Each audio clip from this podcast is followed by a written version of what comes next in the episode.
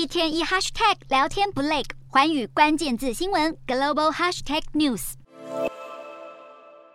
是剧烈摇晃，道路边坡土石滑落，还有房屋外墙整片崩塌。四川甘孜州泸定县五号中午发生规模六点八强震，震源深度十六公里，包括成都、重庆等多地都有感。后来，在甘孜州泸定县雅安市石棉县又陆续发生余震，目前已经有千名以上来自四川各地的军警、救难及消防员前往灾区救援，确保灾区通讯、电力及道路畅通。国家主席习近平也下达指令，要把抢救生命当作第一任任务。现阶段，包括成都在内，四川多地都在实施封控，居民等同被禁闭在家，一度传出有人想冲出小区逃生，还被大白拦下。消息一出，网友们不禁感叹：疫情、限电又遇上强震，今年实在太难。